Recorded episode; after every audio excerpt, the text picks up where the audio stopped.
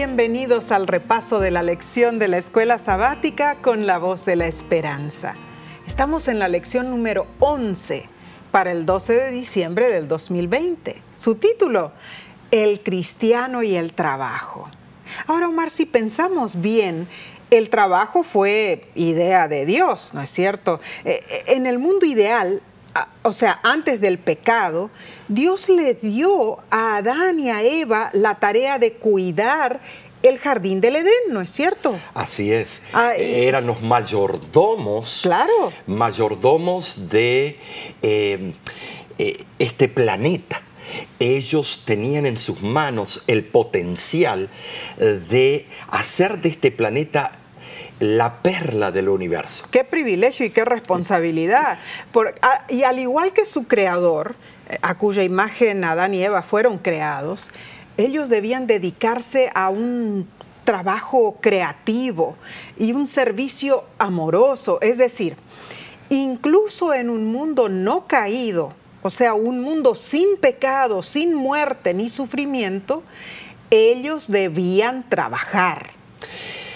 Ahora, además de ser cierto eso lo que estás diciendo, vemos que aunque el, bueno, el cielo va a ser perfecto, no va a haber pecado, eh, eh, creemos que vamos a estar de vagos ahí y saltando de monte en monte con el arpa y comiendo uvitas y todo ya está entregado en nuestras manos. No, Isaías dice que vamos a plantar viñas, que vamos que vamos a trabajar y vamos a construir casas, tal vez de veraneo, porque ya las mansiones están construidas, pero dice que vamos a construir, cuando baje la Santa Ciudad, que aquí vamos a construir eh, en diferentes partes del mundo, tal vez otras casas. Nos vamos a mantener ocupados. Ocupados.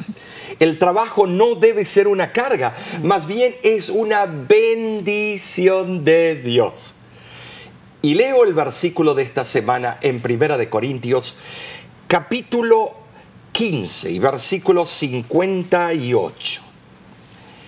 Así que hermanos míos, amados, Estad firmes y constantes, creciendo en la obra del Señor siempre, sabiendo que vuestro trabajo en el Señor no es vano.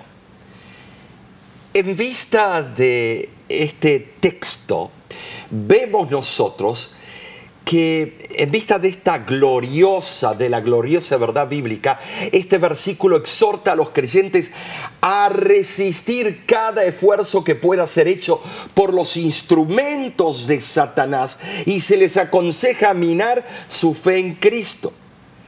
Eh, ¿Para qué? Para que permanezcan de sí en los parámetros de nuestro Salvador. Firmes en su fe, sin permitir que nada, nada ni nadie les perturbe. Hay poder en la sangre de Cristo.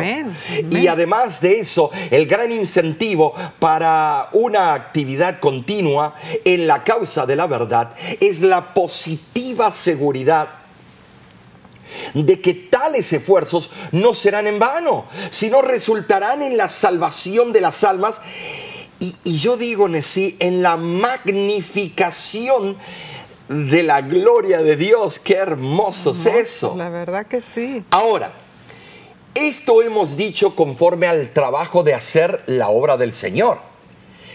Pero también debemos mantenernos activos en trabajos laborales. El gran problema que existe hoy en la sociedad es que la madre hace todo por el niño o el padre, y el niño se acostumbra a ser servido. Pero los niños judíos eran enseñados con un oficio desde una temprana edad, desde la edad de cuatro años, Nesí, em, ya tenían que aprender a limpiar, a cabalgar, a en la carpintería, ayudarle a hacer las redes para que el padre vaya a pescar en el mar de Galilea. El niño no era ocioso, mm. pero hoy en día con toda la tecnología se le enseña que puede tener su pasatiempo y de vez en cuando ayudar rezongando ayudar a la madre y al padre. Inclusive había eh, un dicho entre el pueblo de Israel que un padre que no le enseñaba un oficio a su hijo estaba educando un criminal. O sea, preparaban a sus hijos e hijas en un empleo útil. De manera que si sobrevenían circunstancias adversas, no necesitarían depender de los demás. E, es interesante, Omar, porque e, esos niños en realidad eh, estaban instruidos en ramas literarias, ¿no es cierto? Estaban los profesores ambulantes en los pueblos. Sí, ya para los 12 años Cristo se sabía los primeros cinco libros de la Biblia de memoria. Era la costumbre enseñarles lo básico de la Biblia, saberse la Biblia, eh, bueno, el Antiguo Testamento, ¿no es cierto? Pero también el estudio de las Sagradas Escrituras era importante, así como las obras literarias de aquel tiempo pero también eh, debían ser preparados para desempeñar un oficio práctico. Y, eso era parte indispensable de la educación de los niños judíos. Inclusive vemos a Jesús siendo hijo de Dios. Eh, pasó sus primeros años como un hábil artesano. La lección de esta semana menciona que quizá él proveía a la gente de Nazaret los muebles y los implementos agrícolas necesarios de aquel tiempo. Esta semana estudiaremos el papel del trabajo en la educación cristiana. ¿Te das cuenta, Nessie? Imagínate sentarse en la silla que Jesús hizo con sus propias manos. ¡Oh, qué emoción siento ahora! Aunque sea una silla rústica, eh, porque no tenían los utensilios que tenemos hoy en día y las sierras eléctricas y todo eso, pero una silla hecha por el Cristo Jesús. Pero ¿por qué no se guardó una para la posteridad, para que la veamos? Creo que la adorarían. La adorarían. En un museo. En realidad, nuestro trabajo es muy importante para Dios y también para la sociedad. Eh, cada actividad laboral ofrece algo positivo. Los ciudadanos necesitan eh, fontaneros para instalar o reparar las conducciones de agua, los semáforos necesitan mantenimiento, nuestros cuerpos y mentes necesitan cuidado profesional, todos necesitamos ropa y zapatos.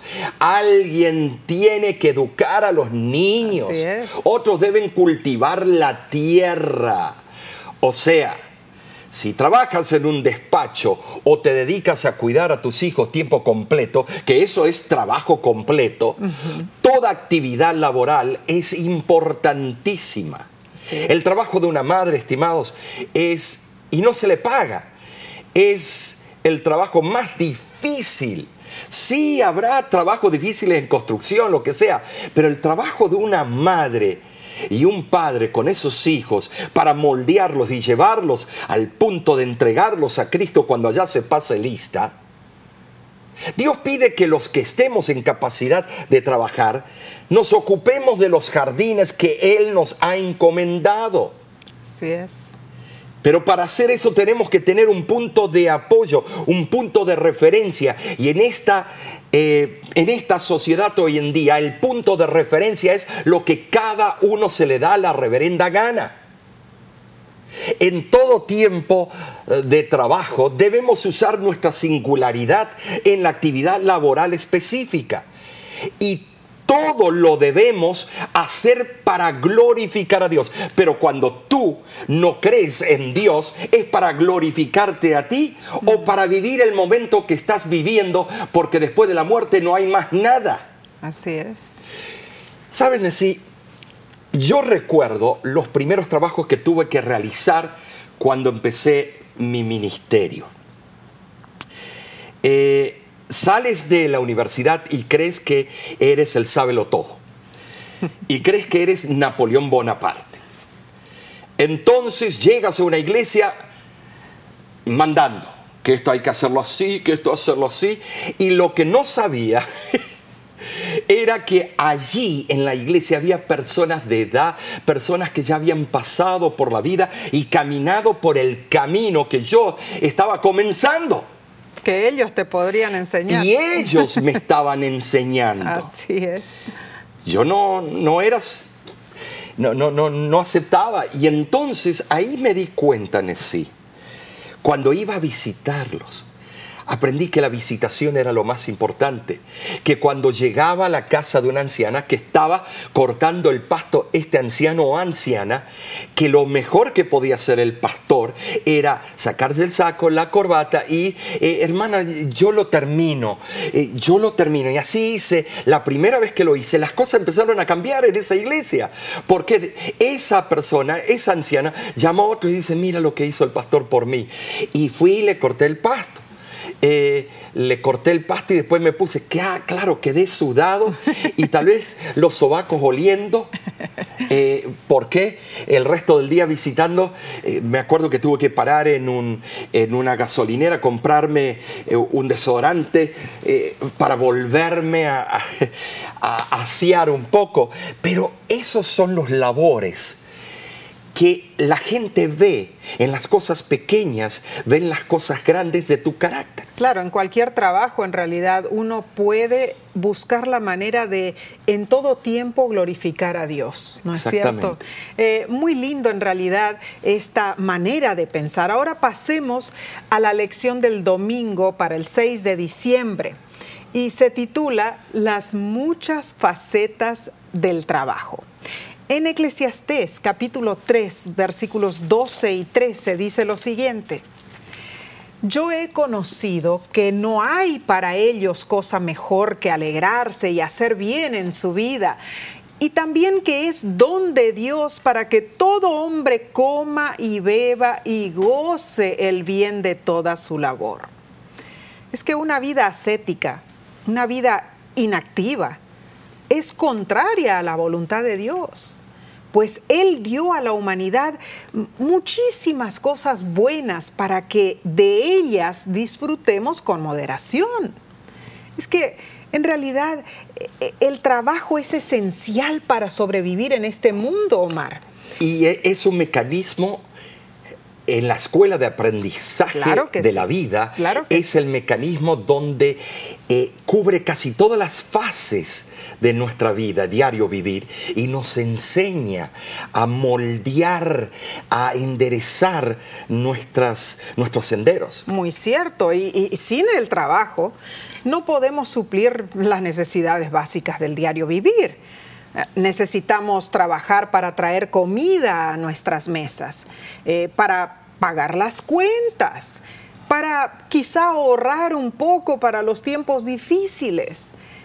Un trabajo nos ofrece una buena razón para levantarnos a la mañana. Los cristianos necesitamos aprender a trabajar a la manera de Dios.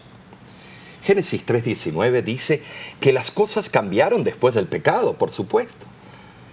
Con el sudor de tu rostro comerás el pan hasta que vuelvas a la tierra, porque de ella fuiste tomado, pues polvo eres y al polvo volverás. Se expresa vívidamente en este versículo el arduo esfuerzo que habría de añadirse a la gravosa vida del hombre. Esto se refiere específicamente al agricultor que debe vivir arrancando de una tierra mal dispuesta el alimento para sí mismo y su familia. Pero se aplica igualmente para todos los otros oficios. Así es. Desde el principio, Nessie, o desde la caída de Adán, digamos, mejor así, todo lo que gane el hombre se puede alcanzar solo mediante esfuerzo, sacrificio, constantemente, con sudor de la frente. Es una realidad. Eh, eh, fíjate que nosotros eh, con nuestros hijos hemos plantado una hortaliza. No es muy grande. Tenemos tomates de diferente tipo, chiles, morrones, pepinos, lo que sea. Pero tenemos el problema de las pestes, el problema de los insectos, el problema que las ardillas vienen a comernos los frutos.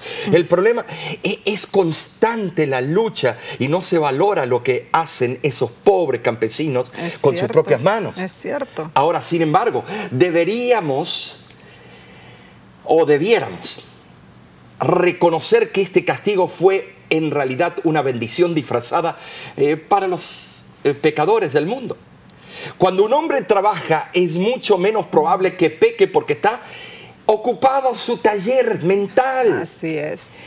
Eh, Así es. Vemos nosotros eh, que la ociosidad deja abierto a que empecemos a buscar hacer las diabluras, perdón, las travesuras. el esfuerzo y el trabajo desarrollan el carácter y enseñan la humildad en el hombre y cooperación, sí, Así cooperación con Dios. Esta es una razón por la que la iglesia cristiana generalmente ha encontrado sus más leales adherentes y sustentadores en la clase trabajadora. Eh, es interesante eso, que los... eh, hay muchos como la UNICEF y hay lugares que ayudan a los pobres en África, en Asia, en Sudamérica, Interamérica, y que eh, piden las donaciones para ayudar esos fondos eh, filantrópicos. Y es interesante cuando le pregunté a uno de esos recaudadores de fondos, de uno de esos ministerios que ayudan a los pobres a construir casas o a hacer, eh, eh, proveerles agua, lo que sea, me dijeron que la gran mayoría de sus donantes es la clase media o pobre.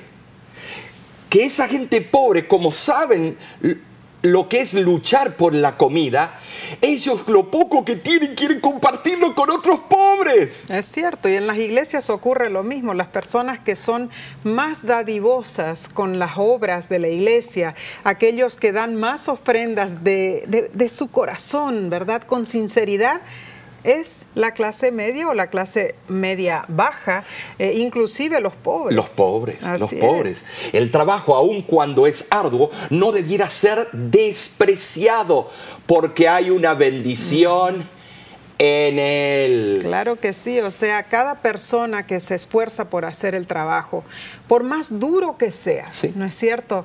Eh, hay trabajos tremendos, Omar. Yo me acuerdo que mi papá estuvo eh, por unos meses poniendo ladrillos allá en los pisos más altos de Manhattan, en Nueva York.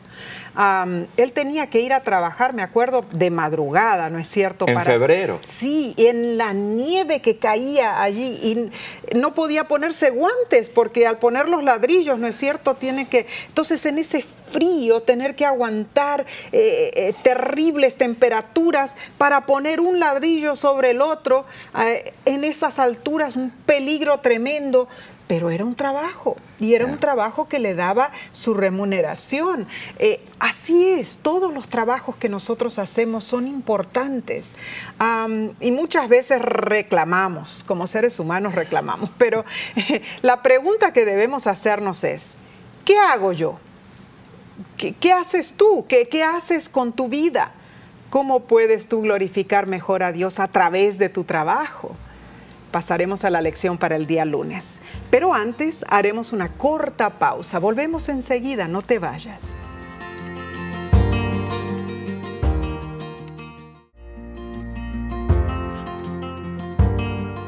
Muchas gracias por acompañarnos. Esta lección sobre el cristiano y el trabajo está interesantísima, Omar. Y, y la parte del lunes para el 7 de diciembre se titula El trabajo y la disciplina. Ahora, analicemos los siguientes textos sobre el trabajo que hablan de las manos como un símbolo. Deuteronomio 16, 15 dice lo siguiente. Siete días celebrarás fiesta solemne a Jehová tu Dios en el lugar que Jehová escogiere, porque te habrá bendecido Jehová tu Dios en todos tus frutos y en toda la obra de tus manos, y estarás verdaderamente alegre.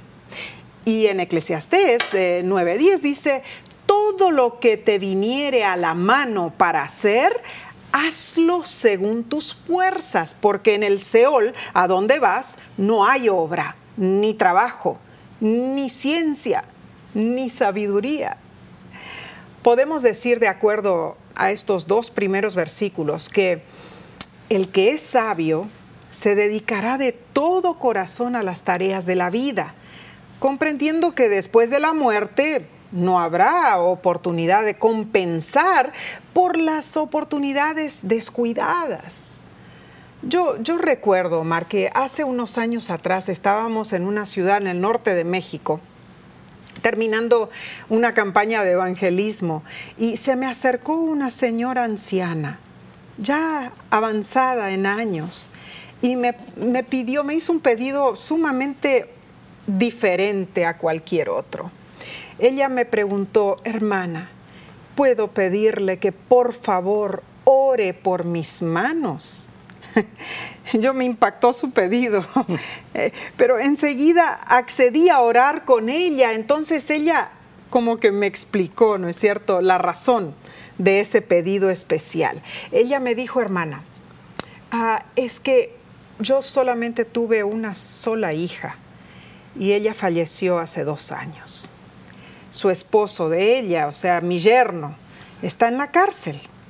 Y yo soy responsable de mis tres nietecitos, esa señora sola. Impresionante. Yo hago panes y tortillas, hermana, para vender, me dijo ella.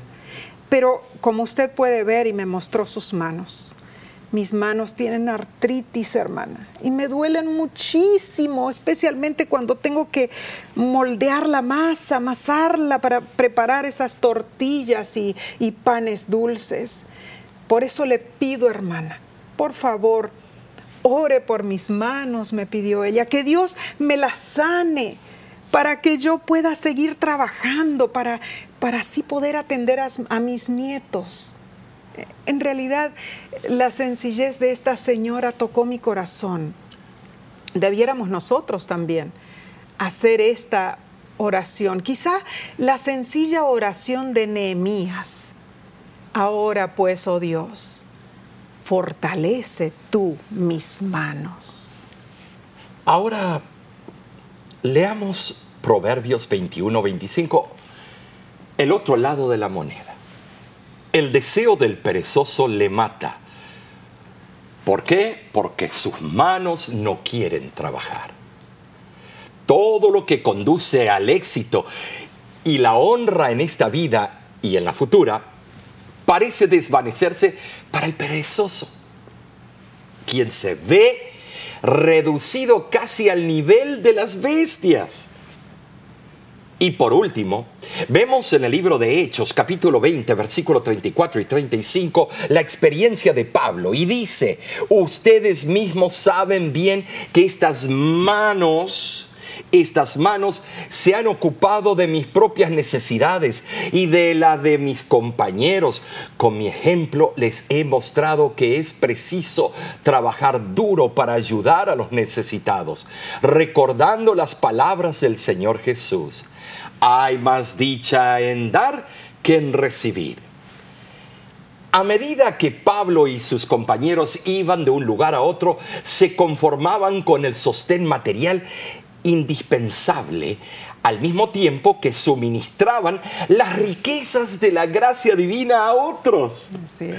No deseaban los lujos que este mundo podía ofrecer. No. se dedicaban a eso. Tenían en su meta el mundo que iba a venir en el día de la resurrección, en el día final. Pablo trabajaba no solo para sostenerse él, sino también para ayudar a algunos de sus compañeros en, en lo que necesitaban para el ministerio. Así es. Timoteo con sus frecuentes enfermedades, Pablo le ayudaba. Eso lo encontramos en 1 Timoteo capítulo 5, eh, versículo 23. Quizá fue Timoteo uno de ellos que Pablo lo ayudaba financieramente o de alguna manera u otra. Pablo no creía que se deshonraba en lo más mínimo porque tenía que trabajar para hacer frente a sus gastos. Eh, y él trabajaba haciendo tiendas.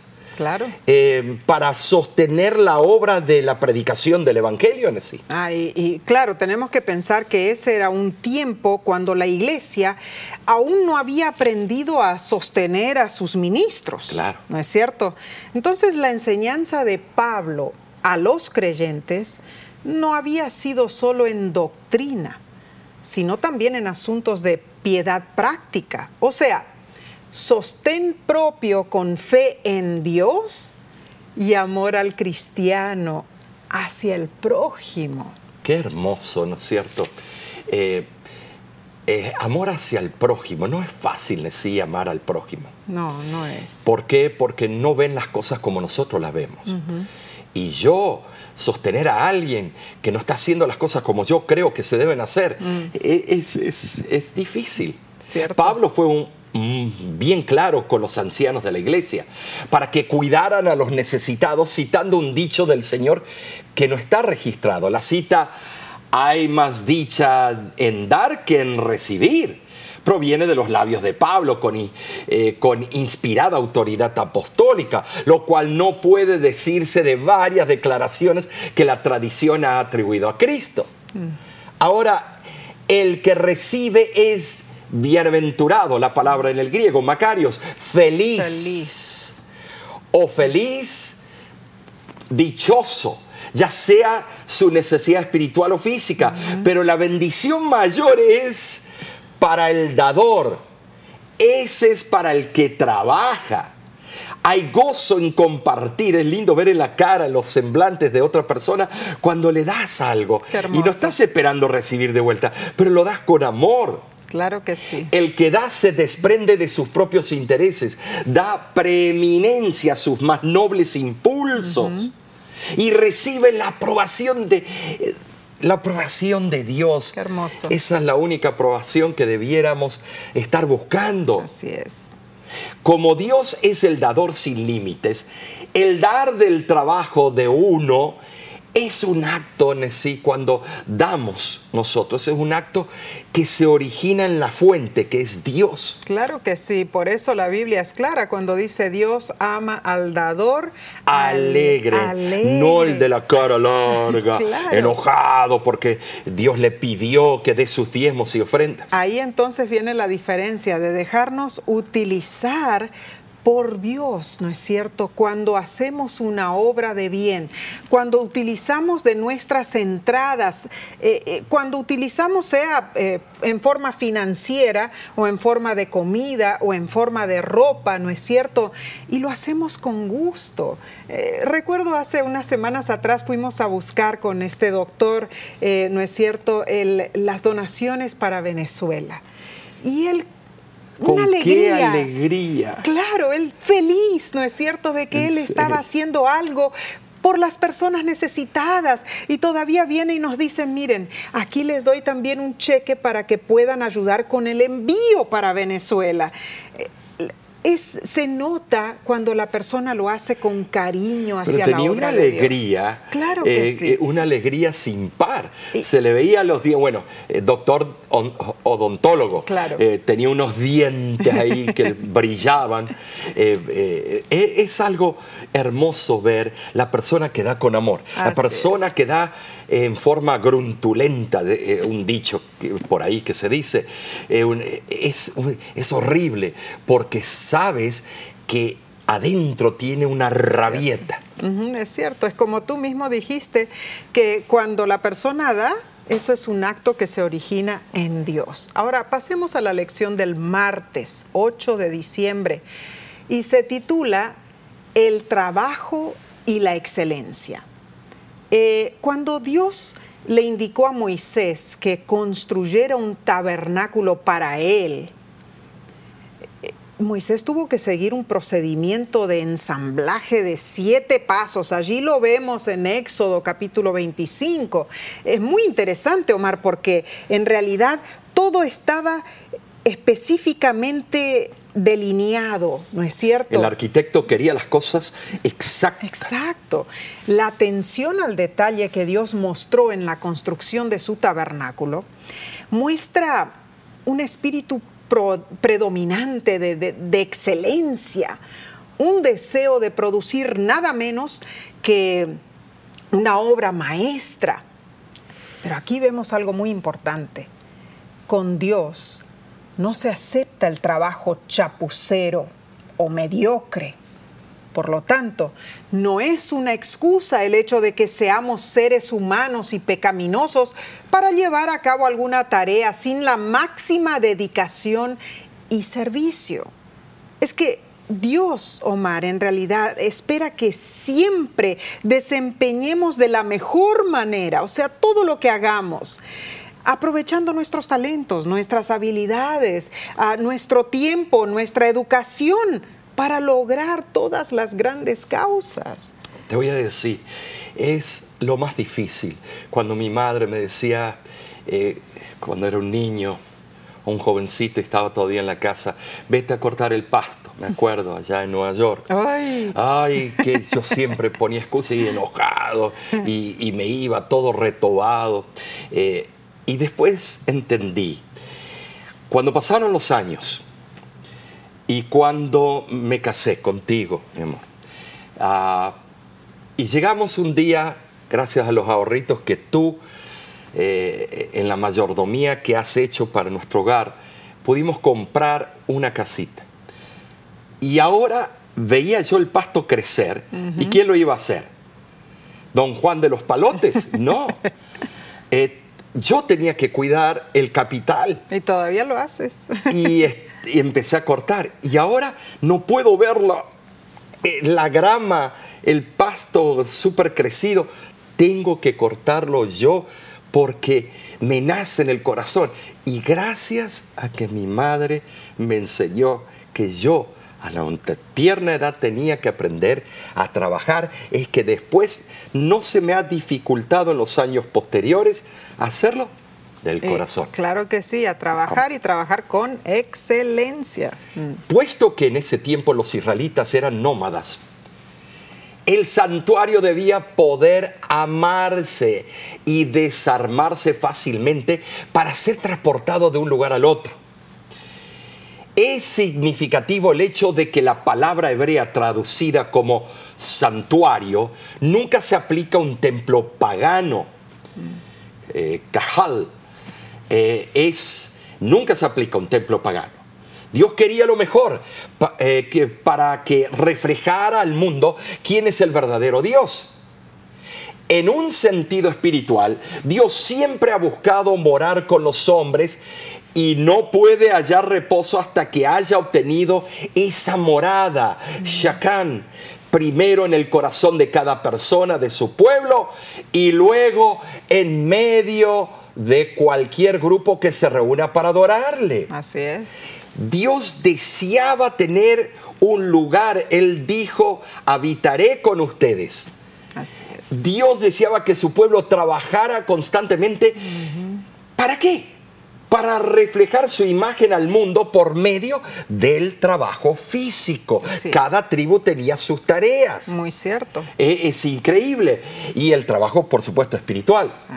Moisés había recibido instrucciones específicas en cuanto a la construcción del santuario y de sus enseres.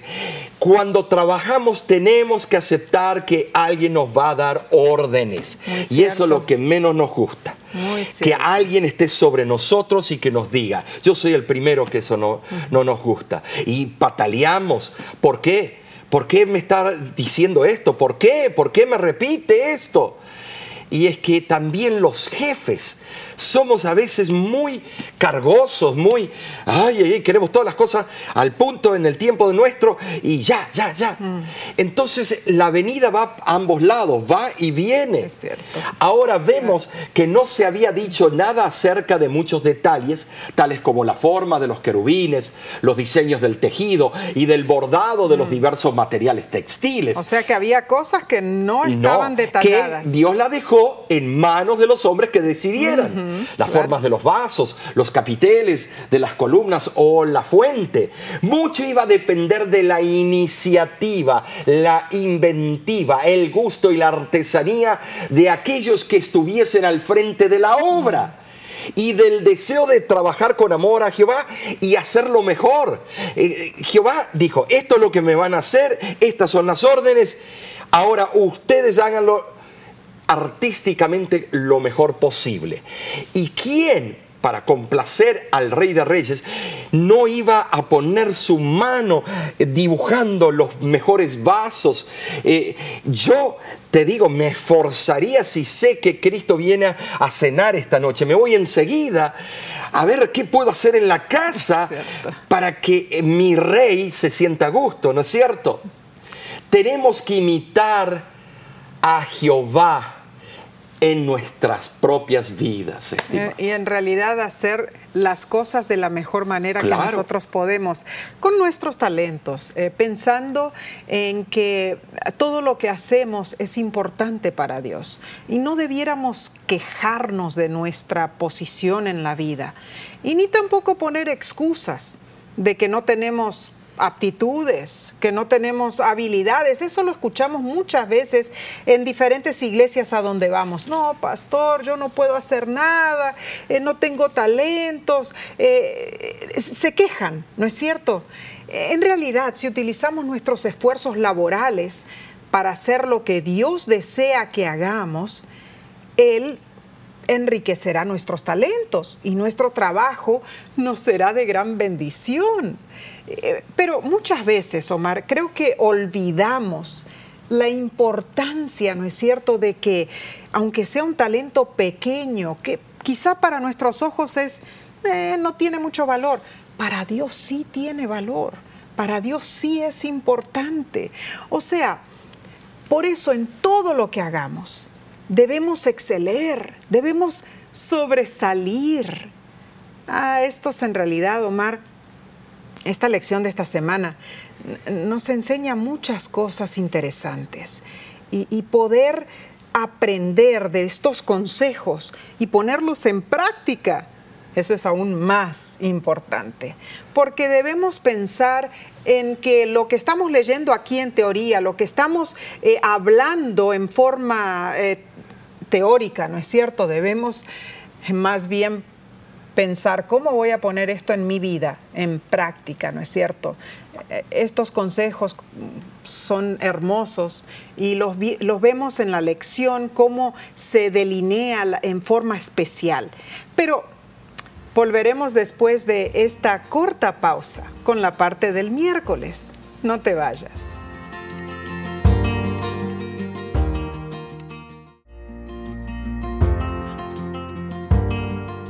Muchísimas gracias por acompañarnos.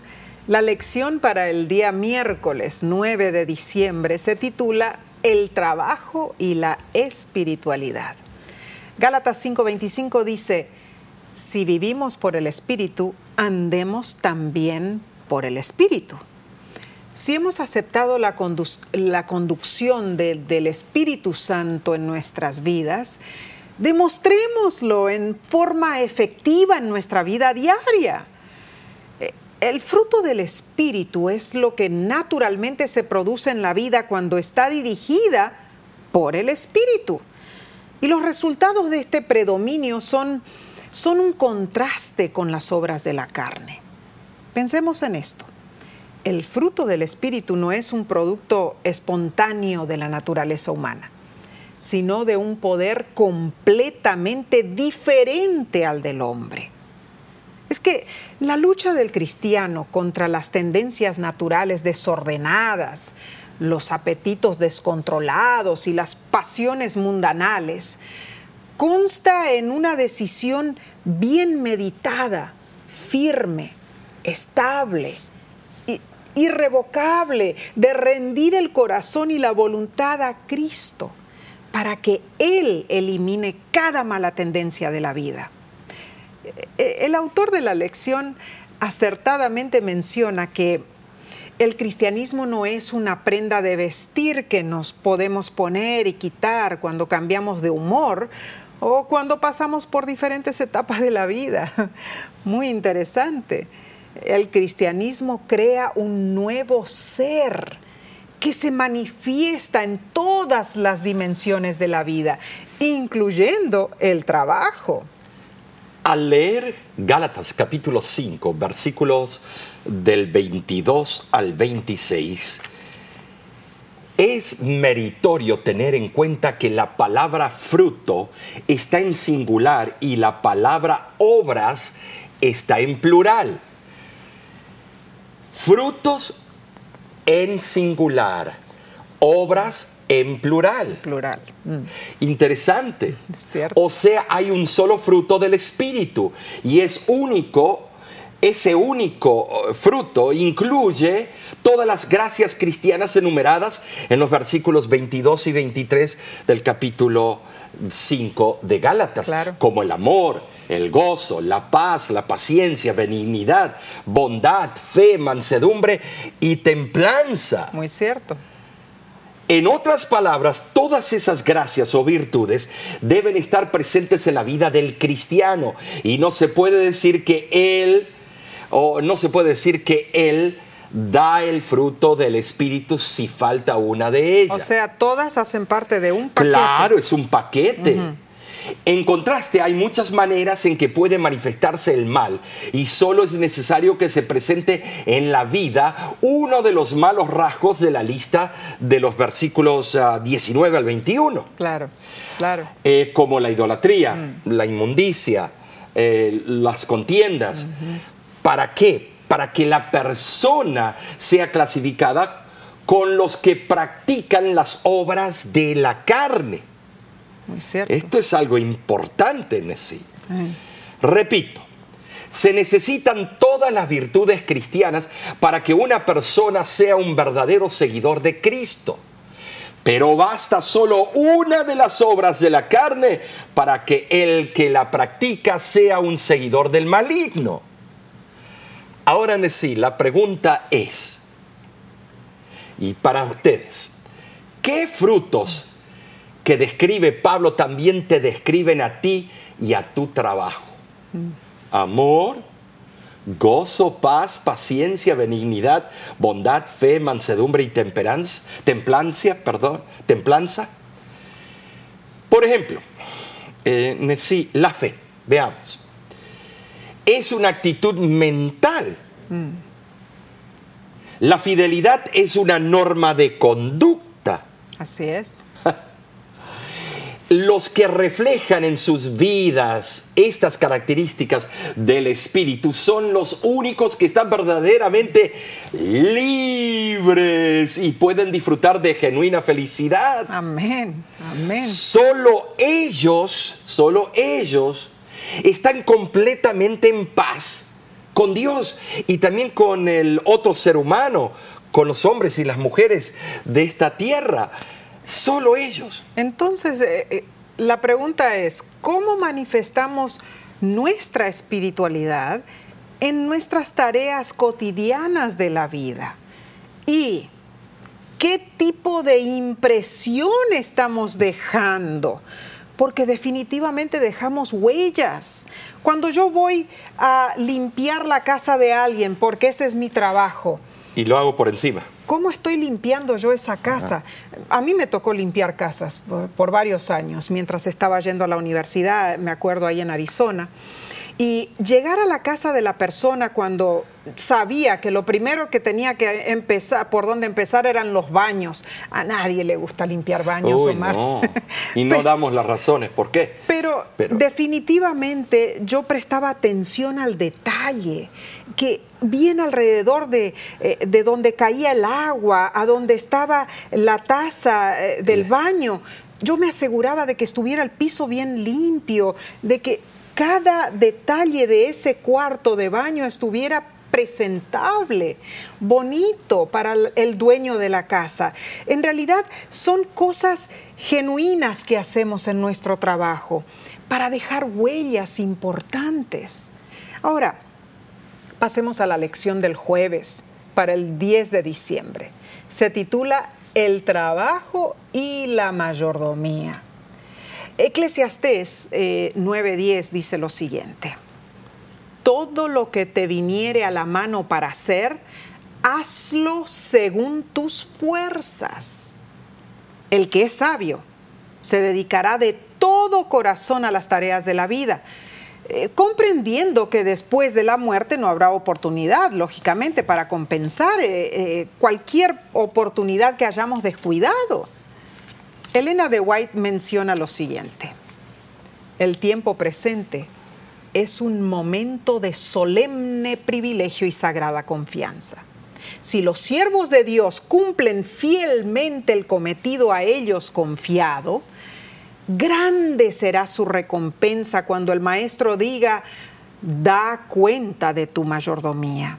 La ferviente labor, el trabajo abnegado, el esfuerzo paciente y perseverante serán recompensados abundantemente.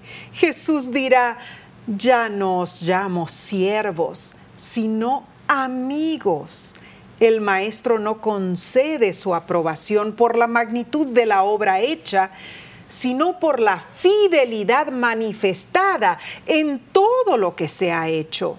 No son los resultados que alcanzamos, sino los motivos por los cuales obramos, lo que más importa a Dios. Él aprecia sobre todo la bondad y la fidelidad. El cristiano debe hacer todo con pleno conocimiento de causa y con determinación inmutable, aún los asuntos rutinarios de la vida diaria, en forma tal que Dios sea honrado y no el hombre. Un proceder de tal demanda o un proceder demanda una dedicación constante a Dios de todas las facultades de la mente, cuerpo y una entrega diaria de todo el ser al Espíritu del Señor. Muy cierto. Debemos entregarnos a Él en sacrificio, olor suave. Claro que sí. El trabajo es una manera en la que podemos practicar, eh, yo diría, la presencia de Dios. Muy cierto. A los hombres se les da la facultad de elegir, pero el cristiano ejerce siempre esa libertad en una forma que reciba la aprobación de Dios. Claro, y en realidad nosotros no estamos en libertad de seguir los impulsos del corazón natural inverso y del cuerpo no regenerado. Estamos obligados a armonizar con la voluntad revelada de Dios todos nuestros pensamientos, todas nuestras palabras y todos nuestros actos. La religión de Cristo tiene que ver con todos los asuntos del hombre, ya se trate de lo físico, lo mental y lo espiritual. La redención que proporciona Cristo es completa y se aplica a todo el ser humano. Ahora, el primer motivo para que el cristiano viva en armonía con las leyes de Dios debe ser promover el honor a Dios. Y este motivo surge de nuestro amor hacia Él y el deseo de agradar a nuestro Hacedor. Es que, Omar, en realidad todas las energías del alma eh, deben usarse en provecho del reino de Dios para así poder honrarle. Y sabes, eh, esto es afirmado en Patriarcas y Profetas, página 44. La vida de afanes y cuidados, que en lo sucesivo sería el destino del hombre, le fue asignada por amor. Era una disciplina que su pecado había hecho necesaria para frenar la tendencia a ceder a los apetitos y las pasiones y para desarrollar hábitos de dominio propio. Era parte del gran plan de Dios para rescatar al hombre de la ruina y la degradación del pecado. Y el autor de la lección comenta que cualquiera que sea nuestra situación, debemos aprender a poner el trabajo en su perspectiva adecuada. Y la educación cristiana debe ayudar a capacitar a las personas para asimilar el valor del trabajo y al mismo tiempo no convertirlo en un ídolo. En mm. sí, eh, a través del ministerio, tú y yo hemos conocido un montón de personas que hacen del trabajo un ídolo. ¿Te acuerdas una persona eh, en un lugar en California eh, que trabajaba, terminaba a las 3 de la tarde, a las 4 y media comenzaba el próximo trabajo y si él podía conseguirlo en la madrugada, una extensión lo hacía. O sea que en toda la semana casi no veía a la esposa, a los hijos. Y dormía creo que cuatro horas por noche. Y compraron casas y autos nuevos y todo, todo le fue muy bien. Hasta que perdió su hogar porque nunca estaba en el hogar. Ah, perdió su hogar con la esposa y sus hijas. Eh, es relevante tener un balance y ese balance lo trae Cristo Jesús. Es cierto. Ahora cuando leemos, por ejemplo, en el libro de Eclesiastés, lo que escribió Salomón allí en el capítulo 2, es muy interesante. Y comienzo del, del versículo 18 en adelante. Dice así, Asimismo, aborrecí todo mi trabajo que había hecho debajo del sol, el cual tendré que dejar a otro que vendrá después de mí ¿Y quién sabe si será sabio o necio el que se enseñoreará de todo mi trabajo, en que yo me afané y en que ocupé debajo del sol mi sabiduría? Esto también es vanidad. Volvió, por tanto, a desesperanzarse mi corazón acerca de todo el trabajo en que me afané y en que había ocupado debajo del sol mi sabiduría que el hombre trabaje con sabiduría y con ciencia y con rectitud y que haya de dar su hacienda a hombre que nunca trabajó en ello. También es esto vanidad y mal grande, porque ¿qué tiene el hombre de todo su trabajo y de la fatiga de su corazón con que se afana debajo del sol?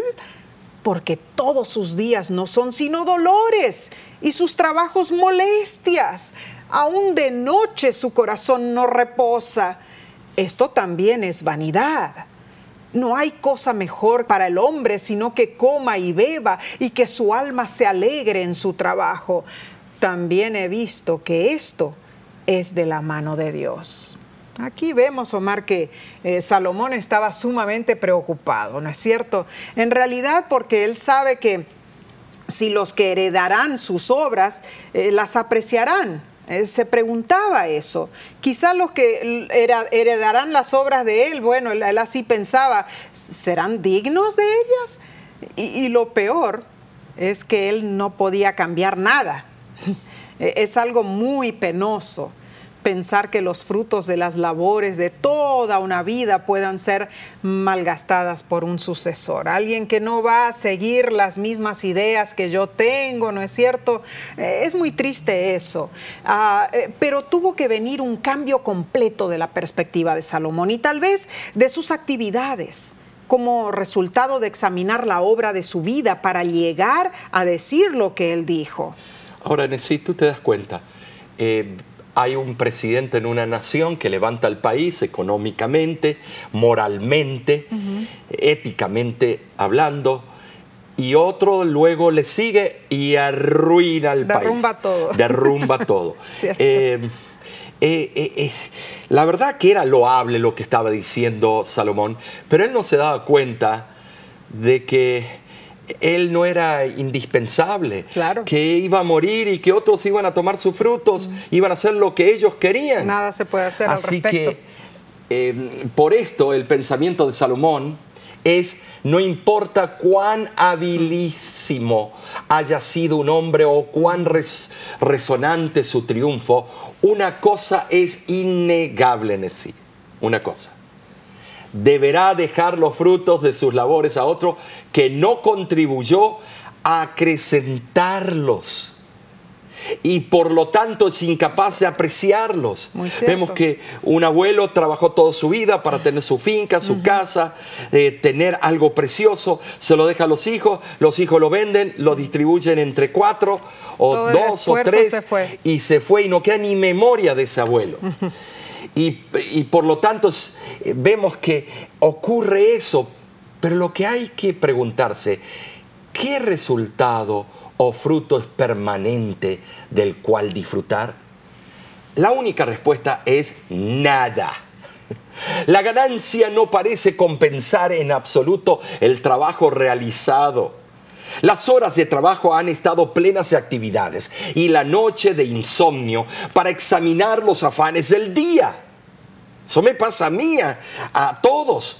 Salomón no parece haber comprendido plenamente las bendiciones de la disciplina del esfuerzo, el dolor y los desengaños. El pecador desperdicia su vida en trabajos que no le dan entrada al reino eterno. Todo lo que acumula es tan solo para esta vida pasajera. Con nada venimos y con nada nos vamos. Pero este no es el plan de Dios. Nuestro Padre Celestial desea que no solo gocemos los frutos de nuestro trabajo aquí en la tierra, sino que también nos complazcamos en la realización de nuestras tareas. Así es. Es una bendición reconocer el poder soberano de Dios.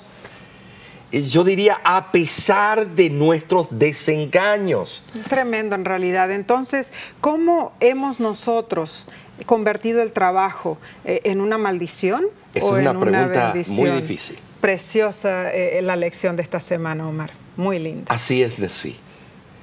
El trabajo es parte innata del caminar de aquel que quiera algún día llegar a ver a Cristo, el Rey soberano, en la patria eterna. Esta semana hemos estudiado tópicos importantísimos que nos llevarán al éxito. Por eso, agradecemos tu presencia en el estudio y el repaso de la lección de escuela sabática. Y de nuestra parte, te esperamos la próxima semana en este mismo canal para volver a estudiar una lección preciosa. Que Dios te bendiga y te guarde. Es nuestro sincero deseo y oración.